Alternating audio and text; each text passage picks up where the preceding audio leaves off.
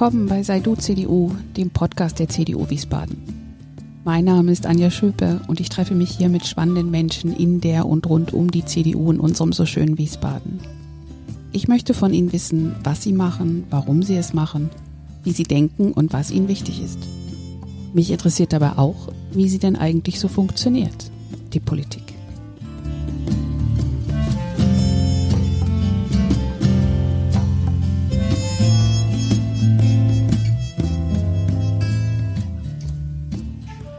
Herzlich willkommen zu einer nächsten Folge unserer besonderen Reihe Unsere Menschen für unser Wiesbaden von morgen. Wir stellen unsere Kandidatinnen und Kandidaten für die Kommunalwahl am 14. März 2021 vor.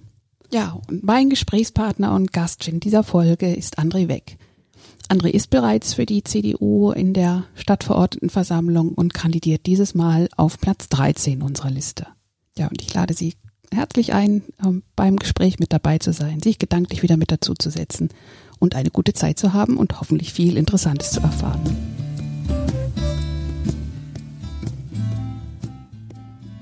André, herzlich willkommen zu unsere äh, Menschen für unser Wiesbaden von morgen. Vielen Dank, schön hier zu sein. Und du willst einer dieser Menschen sein, oder du bist schon einer dieser Menschen. In der Tat. Äh, ich gehöre zu den acht von den 20 äh, ersten auf der Liste, die tatsächlich schon in der Stadtverordnetenversammlung sind. Ähm, jetzt dann, wenn die Periode vorbei ist, seit zehn Jahren. Ähm, das heißt, äh, dass ich tatsächlich ein bisschen Erfahrung mitbringe. Ein bisschen, äh, zehn Jahre ist doch schon ganz ordentlich, oder?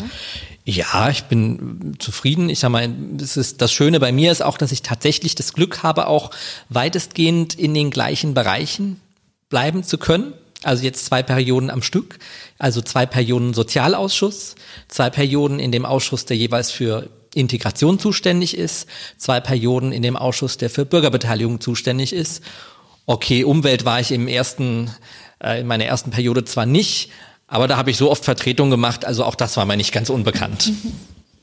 Und ähm, wie, ich frage mal ganz, also weil ich es wirklich nicht weiß, wie kommt denn das dann zustande? Also wenn man in der Stadtverordnetenversammlung ist, ähm, kann man dann irgendwie sich das aussuchen, äh, was man gerne möchte oder wo man auch irgendwie einen Hintergrund mitbringt? Oder wonach geht das eigentlich? Also das, ich sag mal so, das hängt ein bisschen meistens am Fraktionsvorstand, den man sich wählt. Ähm, klar ist es so, dass man vorher ja auch ähm, einreicht, sage ich mal, ein bisschen das Profil auch, wenn man sich bewirbt. Es gibt Ausschüsse, die ähm, umkämpft sind, ähm, bei denen viele rein, rein wollen. Und da ist es auch manchmal die Frage, ob man irgendwie einen Draht zum Fachsprecher hat. Also schönes Beispiel, in der ersten Periode war ich im ersten Jahr noch so ein Vertreter mehr oder weniger und aber war eigentlich bei jeder Sitzung dabei. Und dann haben wir plötzlich einen fünften Sitz bekommen und dann hat der Fachsprecher Ulrich Weinert gesagt, hier, ich will, dass der André drin ist, weil jugendpolitischer Sprecher, ähm, der sollte auch eigentlich immer im Sozialausschuss sein. Ähm, von daher, da hatte ich ein bisschen Glück und beim anderen, da hatte ich mich ohnehin beworben. Das war damals der Ausschuss für Bürgerbeteiligung, Völkerverständigung, Integration. Die Integration ist irgendwann zu Soziales gewandert, ähm, keine Umstellung und die Bürgerbeteiligung hat dann Netzpolitik dazu bekommen. Aber ja, in beiden Ausschüssen bin ich jetzt immer noch und Fachsprecher in beiden Ausschüssen mittlerweile. Nicht immer aus schönen Gründen, äh, weil das auch mit Rücktritten zu tun hatte. Ja, aber ich bin ein bisschen abgeschweift. ähm, ähm, Sozialausschuss, äh, äh, woher kommt das Interesse dafür? Also das ist, ähm, das hat ja mit mir als Mensch, glaube ich, zu tun. Ähm, ich wurde ein bisschen geprägt, vielleicht von meiner Großmutter mütterlicherseits ein bisschen. Die war äh, kleinwüchsig und musste sich halt irgendwie auch durchsetzen und die hatte so eine emotionale Intelligenz. Also das, die war so ein soziales Wesen. Ähm, die hat sich auch immer auch für andere, sage ich mal, Benachteiligte eingesetzt. Also als Kind war ich zum Beispiel sehr, sehr viel krank und meine meine Großmutter, die hat wirklich gesagt, so das das kriegen wir hin. Und äh, mit der war ich dann auch ganz, ganz viel zusammen und die hat mich wirklich ähm, da ein Stück weit ähm, geprägt. Und dann bin ich auch so jetzt später über andere Wege da auch gelandet. Also ich hatte ein gutes Verhältnis zum ehemaligen Geschäftsführer hier, dem Ulrich Weinert, dem leider, der leider verstorben ist, der auch lange die äh, CDU-Sozialpolitik in Wiesbaden geleitet hat. Und der hat mich dann auch da reinholen wollen, ähm, weil wir uns sehr gut verstanden haben und auch viel Wahlkampf miteinander gemacht haben. Und gleichzeitig habe ich halt auch ähm, bei bestimmten Gruppen ein gewisses Interesse gehabt. Also ich bin äh, in, im Sozialverband VDK, das ist ein, äh, muss man dazu sagen, ein überparteilicher Sozialverband, der also auch Themen vertritt, die wir so nicht vertreten als CDU, wo es auch einen Konflikt gibt. Aber da hat mich äh, die Vorsitzende des Ortsverbands Kastelle am Möhneburg in ihren Vorstand geholt und ein Jahr später wurde ich dann ähm, durch eine Vakanz dann auch schon 2017 dann äh, bin ich dann schon in den Kreisvorstand gekommen, äh, wo ich dann wo ich dann jetzt bin im geschäftsführenden Kreisvorstand. Ja, das ist ein gro sehr großer Verband und der beschäftigt sich vor allem eben mit ähm, den Problemen von Menschen mit Behinderung, den Problemen von alten Menschen und man macht halt Sozialberatung, also nicht ich, aber es wird da halt Sozialberatung gemacht. Ja, da geht's um Inklusion und all diese Themen, ja, das führt einen natürlich eigentlich sogar im Nachgang, aber der Weg dahin, den habe ich, sage ich mal, über, sagen wir mal, meine Großmutter und den Ulrich Weinert, glaube ich, gefunden. Und es kommt natürlich dazu, als, als ich dann 2011 in die Stadtfrauenversammlung eingezogen bin, da äh, hat man mich zum jugendpolitischen Sprecher gemacht, weil der damalige gesagt hat, hier, gib das dem André, ich habe auch so genug. Und ja, das bin ich leider immer noch mit 42. Aber gut, da wir jetzt ganz viele junge Kandidaten haben, wird das dann danach, nach der nächsten, nach dieser Wahl dann anders sein, Gott sei Dank. Ich mache das total gerne. Also ich bin bei fast jeder Sitzung des Stadtjugendrings ähm, bin ich auch anwesend. Und wenn es eine Telefonkonferenz ist, ich mache sogar den Kassenprüfer da. Und ähm, ich finde es total spannend und ich finde es auch total schön, aber natürlich sollte man irgendwann jemanden haben, der einen da besser repräsentieren kann. Und das ist mit, mit über 40 dann irgendwann, ähm, auch wenn man vielleicht ein bisschen jünger wirkt, ist das nicht mehr ganz so der Fall. Und äh, wenn man dann die Anfang 20, die Jungs und Mädels hat, äh, da findet sich, glaube ich, jemand, der oder die das deutlich besser kann als ich. Wie war dein Weg vom ersten politischen Interesse bis hin äh, 2011 dann ein Mandat im Stadtparlament? Das war, äh, sage ich mal, etwas ungewöhnlich. Also die meisten von uns haben irgendwie eine Person, der oder die sie in die Partei gebracht hat. Es gibt ganz wenige, die sich von selbst melden und ich gehöre zu diesen wenigen. Also ich, man muss dazu sagen, ich bin Jahrgang 78. Ich kannte, heute kennen die Millennials, wie es so schön heißt, kennen nur eine Bundeskanzlerin, die heißt Dr. Angela Merkel. Ich kannte nur einen Bundeskanzler, der hieß Dr. Helmut Kohl. Der hat mir schon ein bisschen ähm, imponiert. Das ist nicht so, dass ich immer inhaltlich jetzt ganz auf seiner Linie war, aber der hat mir mit seiner Art und Weise auch teilweise imponiert, weil er sich auch ähm, vom Geschrei nicht immer hat kirre machen lassen, sondern er hat da seinen Weg verfolgt. Äh, die äh, deutsche Wiedervereinigung hat da, äh, sag ich mal, ein bisschen das Interesse geweckt. Ich meine, da war ich elf und ähm, ja, das hat sich dann irgendwann fortgesetzt und dann hatte ich hatte immer schon so die Idee, ne, vielleicht in diese Partei zu gehen. Und dann irgendwann, während ich im Zivildienst war, auch da wieder ein bisschen äh, anderer Weg, als es vielleicht üblich ist in unserer Partei. Ähm, aber während ich im Zivildienst war, gab es irgendwann die Zeit, wo ich gerade nicht so viel putzen musste und, und einkaufen für alte Leute in der Kirchengemeinde. Und da habe ich gesagt, so, jetzt hast du mal Zeit, kannst eine längere Mittagspause machen und gehst in die CDU-Kreisgeschäftsstelle. Und da war dann ein Kollege hier, der mir eine Dreiviertelstunde was erzählt hat über die CDU, aber vor allem über die Junge Union. Und dann bin ich in beide eingetreten. Und das war 1999, also vor 21 Jahren schon eine ganz schön lange Zeit. Ja, und da muss man auch sagen, ähm, da merkt man natürlich schon, dass es auch Zeit braucht. Also ich habe ein bisschen länger gebraucht in den JU-Kreisvorstand, wie das manchmal üblich ist, wenn jemand kommt und dann immer da ist. Und das habe ich genau so gemacht. Also Präsenz ist, glaube ich, ähm, schon auch erstmal, zumindest am Anfang, sehr wichtig. Irgendwann, wenn die Leute wissen, was man kann, dann können die auch mal leben, damit leben, wenn man nicht da ist. Aber am Anfang ist Präsenz schon sehr wichtig und das hat dann schon zweieinhalb, gut zweieinhalb Jahre gedauert, bis ich dann im JU-Kreisvorstand war. Und ähm, ja, dann bin ich 2006 äh, in den Kasteller Ortsbeirat gekommen und ähm, 2006 hatte ich bei der Listenaufstellung von der CDU noch nicht so viel Glück, aber 2011 dann, ähm, dann ist es, ist es gelungen. Mhm die, die jetzt ja lange Zeit schon, zehn Jahre Erfahrung schon, äh, Stadtverordnetenversammlung, Ähm, was würdest du sagen? Was ist das Schwierigste, die schwierigste Situation vielleicht, auch das, der schwierigste Entscheidung gewesen? Und andersrum auch, weil Positives gehört ja auch immer dazu. Was würdest du sagen, das war richtig gut, so wie das gewesen ist? Die schwierigste Entscheidung. Also richtig, also ich, weiß nicht. Ich finde am Ende, wir haben bei ganz vielen Themen ganz viel diskutiert. Und ähm, am Ende ist man halt zum Ergebnis gekommen. Es ist nicht immer so, dass ich dann in der Mehrheit war äh, in der Fraktion. Ähm, also so gesehen war für mich ziemlich ziemlich schwierig ähm, die Entscheidung für den ähm, die, die Standortauswahl ähm, des Rhein-Main-Kongresscenters als Nachfolger der Rhein-Main-Hallen, weil ich, sage ich mal, als jemand, der ähm, in einem Industriebetrieb arbeitet, immer noch, ähm, auch das gibt's leider im Moment bei Stadtverordneten wenig, wobei mittlerweile ein bisschen mehr.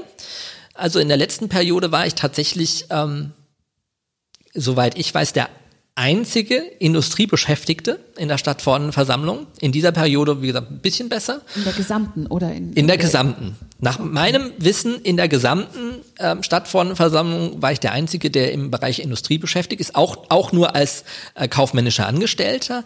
Aber äh, ich habe halt in dem Betrieb, in dem ich damals gearbeitet habe, war ich sowohl gewerkschaftlich aktiv, als auch habe ich acht Jahre stellvertretend zumindest immer ähm, Betriebsratarbeit geleistet. Und als solcher wollte ich halt, habe ich halt gesagt, eigentlich will ich nicht, dass wir die Rhein-Main-Hallen zumachen, drei Jahre bauen und dann hoffen wir mal, dass das alles wiederkommt. Zumal wir ja auch Umwegrentabilität haben über andere Arbeitsplätze in der Stadt, von die ja auch nicht drei Jahre warten.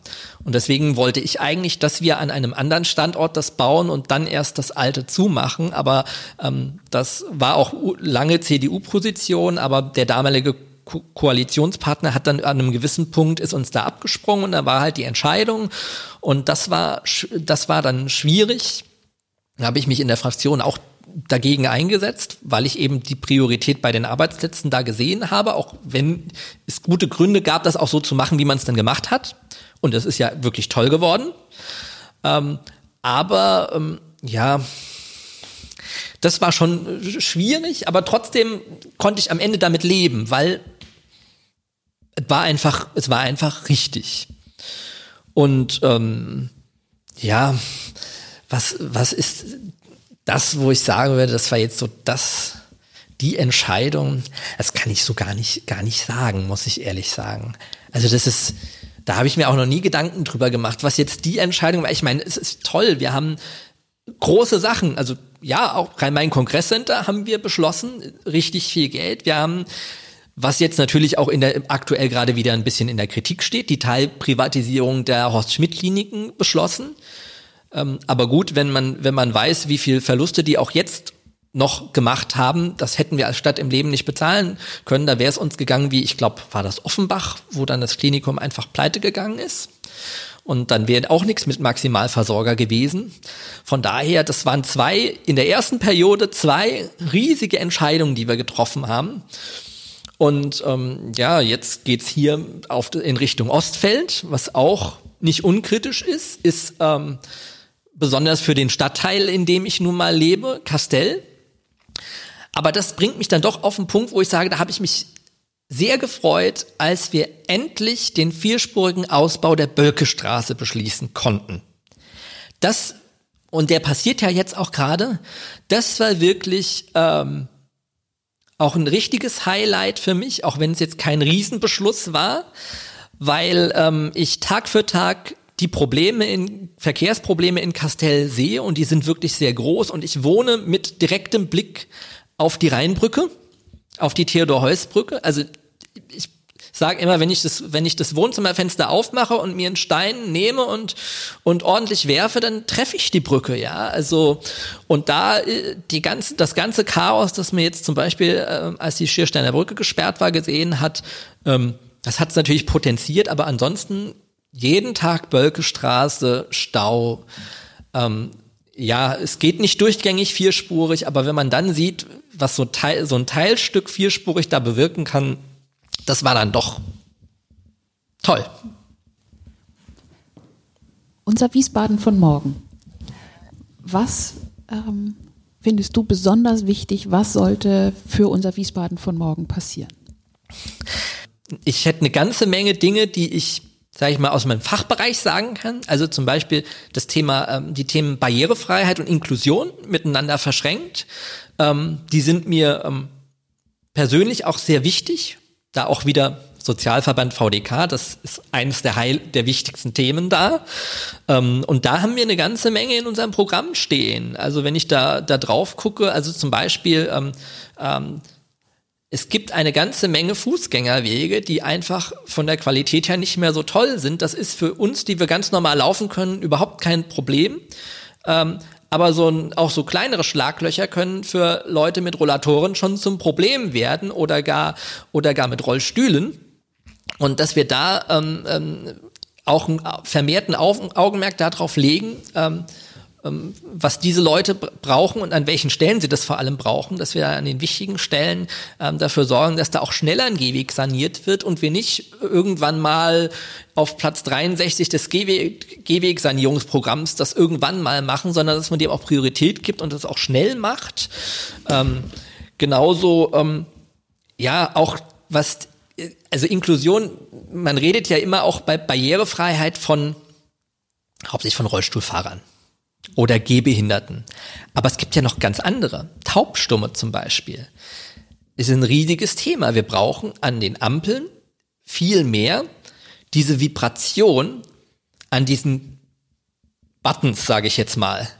Ähm, das, das haben wir in unserem Programm, dann werden wir stehen haben, dass das äh, überall dann auch passieren soll, dass auch die ähm, da äh, eine Barriere weniger haben und natürlich auch klar für die Blinden die äh, Signal, das Signal dann, den Ton, den kennen wir ja, sage ich mal, bei zentralen Ampeln schon. Aber das ist, das ist wichtig, dass wir für all diese Gruppen ähm, da was, da was tun. Äh, Gibt es äh, bei, bei diesem Thema ähm, einen Unterschied zu den anderen Parteien? Und wenn ja, welchen? Naja, da muss man sich natürlich die Programme ansehen. Ähm, ich, weiß nicht. Also es gibt da mal, ich glaube, da sind sich alle relativ einig. Die Frage ist immer, welche, welche Gewichtung gibt man dem? Und ich glaube, wir geben dem ähm, äh, im Sozialbereich schon eine relativ hohe Gewichtung. Da kann man auch ehrlich sein. Das liegt natürlich auch an unserer Wählerschaft. Wir haben eine Wählerschaft, die das mehr interessieren muss, einfach weil sie älter ist im Schnitt ähm, klar, wir wollen, äh, wir sind eine Volkspartei, wir wollen möglichst alle Gruppen ansprechen, auch junge. Aber Fakt ist, ähm, die Älteren wählen uns stark überproportional und die haben natürlich das Problem der Barrierefreiheit ähm, deutlich mehr als Jüngere. Und dementsprechend ist das bei uns, glaube ich, schon auch so ein bisschen im Blut mit drin. Aber ich bin, würde schon sagen, dass wir diesmal auch besonders viel drauf geachtet haben. Da haben wir auch in der Vorbereitung, ähm, auch in der Fraktions, äh, im Fraktionsarbeitskreis habe ich echt gesagt, so, wir gucken uns jetzt jedes einzelne Thema, das wir bisher schon hatten, an und gucken, was wir noch hinzufügen. Und da ist das ein oder andere auf dem Gebiet ähm, dazugekommen, aber auch durch unseren Programmprozess. Da gab es auch den ein oder anderen Vorschlag.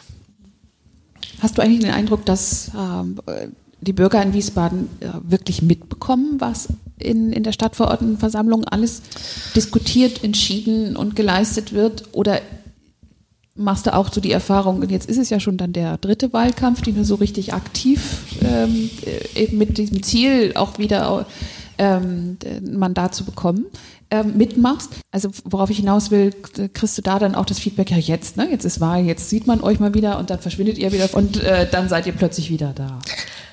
Also ich sag's mal so, ähm, das sind ja, das sind ja eigentlich zwei Fragen. Also die, die, die, fangen wir mit der zweiten Frage an. Ja, das ist mal, mal so, mal so. Ähm, manchmal kriegt man dieses Feedback, im, wobei es jetzt natürlich schwierig wird, weil ich sag mal, jetzt im letzten Dreivierteljahr war es ja auch nicht gewünscht, dass man irgendwo hinkommt, beziehungsweise hat auch gar nicht viel stattgefunden, wo man hätte hinkommen können.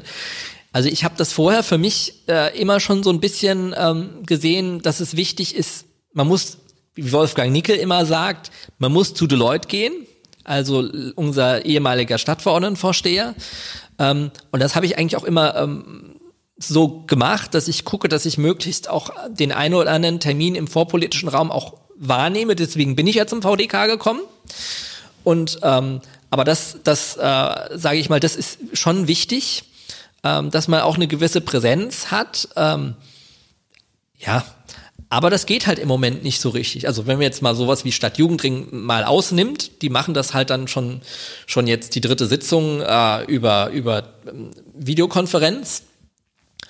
Und da ist es natürlich nicht so schwierig, aber bei den ganzen Vereinen ist es natürlich anders. Und dementsprechend, ja, also diese, diese, dieses Feedback kommt schon mal, aber es, ja, es liegt vielleicht auch tatsächlich dran, dass es eben nicht ganz so viele Leute mitbekommen, was wir alles machen. Klar, Highlight-Themen natürlich, auch wenn die Leute schnell, schnell, unmittelbar direkt betroffen sind. Oder wenn es etwas gibt, was man dann auch wird sehen können, wie eben das Thema Citybahn zum Beispiel. Ähm, da hört man dann schon mal was von den Menschen.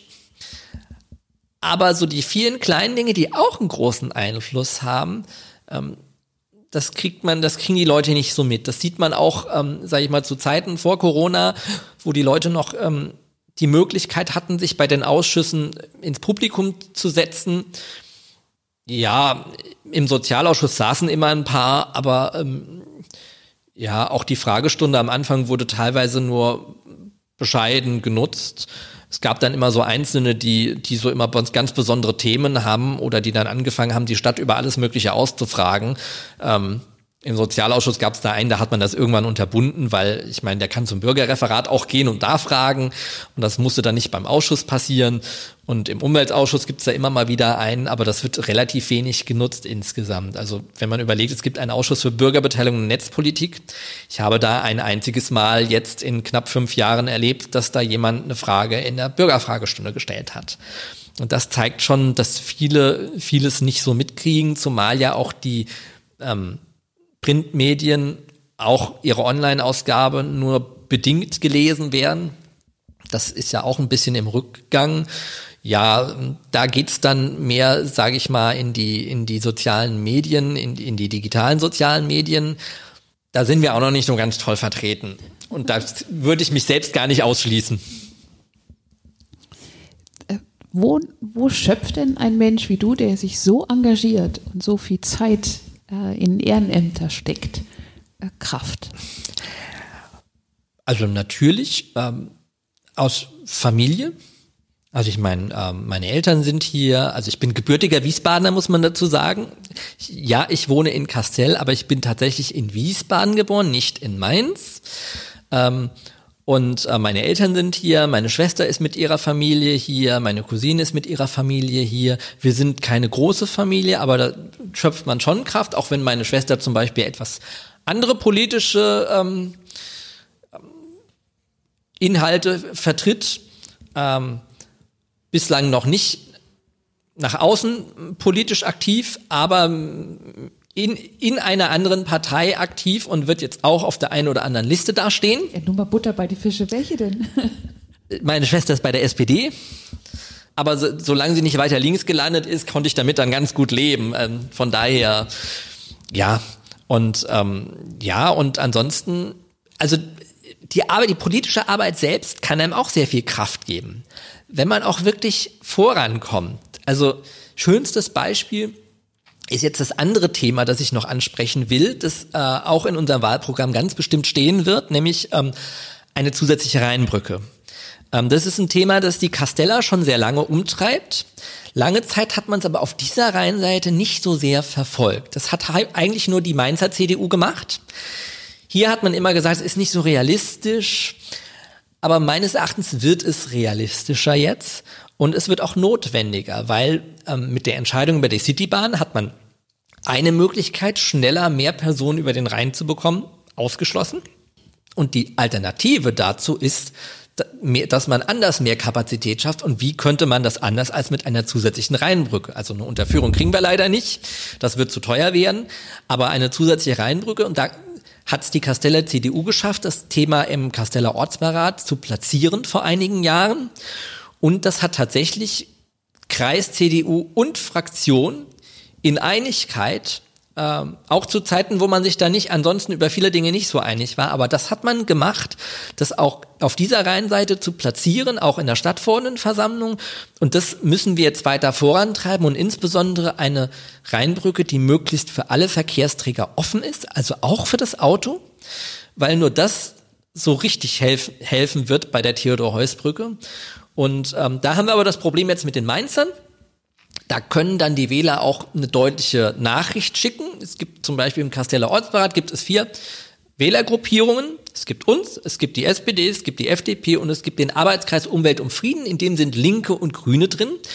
Und auf der anderen Rheinseite gibt es eine Ampelkoalition, die jetzt beschlossen hat, dass bei einer Rheinbrücke der Individualverkehr nicht berücksichtigt werden soll. Also keine Autos, ähm, wenn überhaupt. Die haben vorher schon gebremst, obwohl man zusammen beschlossen hat, dass äh, das ordentlich geprüft werden soll, auch mit Zuwägungen so, was geht und was möglich ist. Und mitten da drinnen machen die einen Koalitionsvertrag, der die Option für das Auto ausschließt und das ähm, geht nicht. Und da kann der Wähler dann jetzt eine schöne Nachricht nach Mainz schicken, indem er eben die eine Partei, die auf beiden Seiten dafür ist, für die Brücke, auch mit für die Autos äh, wählt. Und das ist die CDU. Ich finde es sehr klar. Ja. Ähm, und auch total spannend. Also das ist auch, das kriegt man überhaupt nicht mit. Äh, ja, ja, also wir fahren das Thema auch immer mal wieder. Genauso wie wir das Thema eines zusätzlichen Gymnasiums in, in AKK, also was heißt zusätzlich, eines Gymnasiums in AKK fahren. Da gibt's auch Leute, die sagen, nee, erstmal soll die Wilhelm-Leuschner-Schule, in Klammern integrierte Gesamtschule, äh, wieder eine Oberstufe bekommen. Da sind wir auch dafür, nicht falsch verstehen in Kassel. Aber das eine muss doch das andere nicht ausschließen. Aber die tatsächlich die äh, die linke Seite äh, der, der Ortsbeiratsmitglieder hat tatsächlich äh, einen Beschluss, äh, möglichst doch in Kastell ein Gymnasium zu bauen, äh, blockiert, weil sie erstmal sagen, also erstmal soll, soll die Wilhelm-Leuschner-Schule eine, eine, eine, neue Oberstufe bekommen. Ja, aber gut, ähm, ist jetzt erstmal so nicht gekommen. Zugegebenermaßen wäre es auch vom Standort her nicht einfach gewesen jetzt, aber ähm, ja, also das gibt immer schon so Themen, aber das gibt auch, ich gebe zu, das gibt halt auch der Stadtteil her. Natürlich kann jemand in einem kleinen Stadtteil im Wiesbadener Osten auch mal ein wichtig also ein Thema haben und es gibt auch kleine Themen, die den Leuten sehr, sehr unwahrscheinlich wichtig sind. Aber das Castell ist durch diese Brückenfunktion einfach so verkehrlich so im Fokus. Da gibt es auch so viele verschiedene Themen, die sich dadurch aufdrängen. Ähm, ja, da kann man auch im Ortsberat mal das große Rad drehen. Und wenn man Glück hat, auch in die Stadtverordnetenversammlung bringen. Also äh, ich finde, man, man merkt bei jedem Satz und bei jedem Blick, den jetzt die Hörer nicht sehen können, äh, wie sehr du für, für diese Themen lebst und auch für, für dein Engagement lebst. Ähm. Das ist spannend. Äh, das ist so und es ist aber, wie gesagt, es ist nicht alles populär, was da läuft. Ähm, da bin ich aber auch immer froh, da, da kann man dann auch mal Haltung zeigen. Und dann kann man sagen, ja, wir wissen, es gibt dieses und jenes Problem an der Stelle. Wir wissen zum Beispiel beim Ostfeld, ähm, ja, man muss das mit der Kaltluftentstehung und der Frischluftzufuhr genau untersuchen und es hat, hat keiner die Illusion, dass sich da gar nichts tun würde. Am Ende ist es immer eine Abwägungsfrage. Und bestimmt findet man auch das ein oder andere zusätzliche Thema, wo man sagt, das ist schwierig. Ähm, aber dann auch mal zu sagen, ja, es ist ein Abwägungsprozess und wir sagen trotzdem mal zu etwas Ja. Wobei, wie gesagt, da haben wir noch nicht alle Gutachten da. Es könnte am Ende theoretisch passieren, dass auch die CDU sagt, das ist eine Brücke zu viel, über die wir gehen müssten. Ich vermute nicht, dass es so kommen wird, aber das muss fertig untersucht werden, ordentlich. Dafür gibt es einen Prozess. Und ähm, ja, aber da auch zu sagen, auch wenn es nicht einfach ist, dann auch dazu zu stehen, das kann man an so einer Stelle mal. Und ich glaube, die, die Qualität von Politik zeigt sich nicht da, wo sich alle einig sind, sondern da, wo es eine schwierige Entscheidung ist, wo man auch mal was machen muss, wo man weiß, da gibt es einige, bei denen das sehr unpopulär ist. Ich glaube, genau sowas brauchen wir gerade in diesen Zeiten, in denen nichts mehr einfach ist und äh, alle Entscheidungen nur noch komplex sind ähm, und es nicht die einfache Lösung gibt und dann trotzdem äh, die Konsequenz haben und etwas für etwas einstehen, aber eben mit, mit Bedacht und gut untersucht. Ich glaube persönlich, das ist genau die, die, die, richtige, die richtige Art, Politik zu machen. André, ganz herzlichen Dank für diesen Ausflug äh, in deine Erfahrung äh, Stadt, als Stadtverordneter und eben auch in den äh, ganz konkreten Blick in die Zukunft. Das, glaube ich, ist auch total wichtig, dass äh, natürlich man Werte hat und große Visionen, aber dass es trotzdem greifbar dann wird. Und ähm, ich hoffe sehr, dass das jetzt äh, vielen Lust gemacht hat, äh, auch ganz konkret mit dir zu diskutieren. Ähm, wenn das der Fall ist, und da bin ich ganz sicher, bist du irgendwie erreichbar? Also wenn jetzt jemand so, Mensch, das äh, mit ja. dem weg, da würde ich gerne Grund, mal in die in Grund, grundsätzlich, grundsätzlich ähm, ist, glaube ich, sind meine Kontaktdaten auf wiesbaden.de. Ähm, aber über die CDU-Kreisgeschäftsstelle kann man die auch äh, auf jeden Fall kriegen. Ähm, das ist kein Problem. Also wenn mich irgendjemand kontaktieren will, kriegt, äh, kriegt die Geschäftsstelle von mir auch immer das Okay, äh, meine E-Mail-Adresse und meine äh, Handynummer weiter, gegebenenfalls weiterzugeben. Aber ansonsten kann man auch immer bei Internetseiten gucken und da sind auch immer Kontakte normalerweise angegeben. Also wer mich finden will, auf der Seite der CDU Castell zum Beispiel, ähm, der findet mich auch da und kann da schon Kontaktdaten finden. Prima. Und ich äh hoffe ja oder bin sicher, die ein oder andere Wahlkampfveranstaltung werden wir auf jeden Fall haben. Ja. Trotz Corona. Anders sicher, aber das trifft uns ja alle irgendwie. Richtig. Und äh, wir können eigentlich nur alle auffordern, diskutiert mit, macht euch schlau und dann eure Meinung und ja. geht zur Wahl. In der Tat. Und zur Not auch zur Briefwahl. Ähm, ich bin gerade am überlegen, ob ich wieder Wahlvorsteher mache. Ähm, Habe ich jetzt auch bei der Citybahn gemacht war spannend. Das ist auch da immer ganz schön. Dann hat man, sieht man auch mal andere Leute. Es ist immer ganz wichtig, den Blick mal ein bisschen schweifen zu lassen, nicht immer nur mit denselben Leuten zu reden, äh, weswegen wir auch das hier machen. Ein besseres Schlusswort kann ich mir gar nicht vorstellen. André, ganz herzlichen Dank. Ich danke dir. Herzlichen Dank, André, für diese Einblicke in deine Arbeit im Stadtparlament und auch in dein politisches Denken und Agieren. Ja, und Sie, liebe Hörerinnen und Hörer, ich hoffe, Sie fanden es genauso interessant wie ich. Und äh, ja, wenn Sie Lob, Kritik, ein Feedback für uns haben zu unserem Podcast oder zu dieser Reihe, schicken Sie es gerne direkt an mich an podcast-wiesbaden.gmx.de podcast-wiesbaden.gmx.de Eine gute Zeit, bis zum nächsten Mal. Ihre Anja Schöber.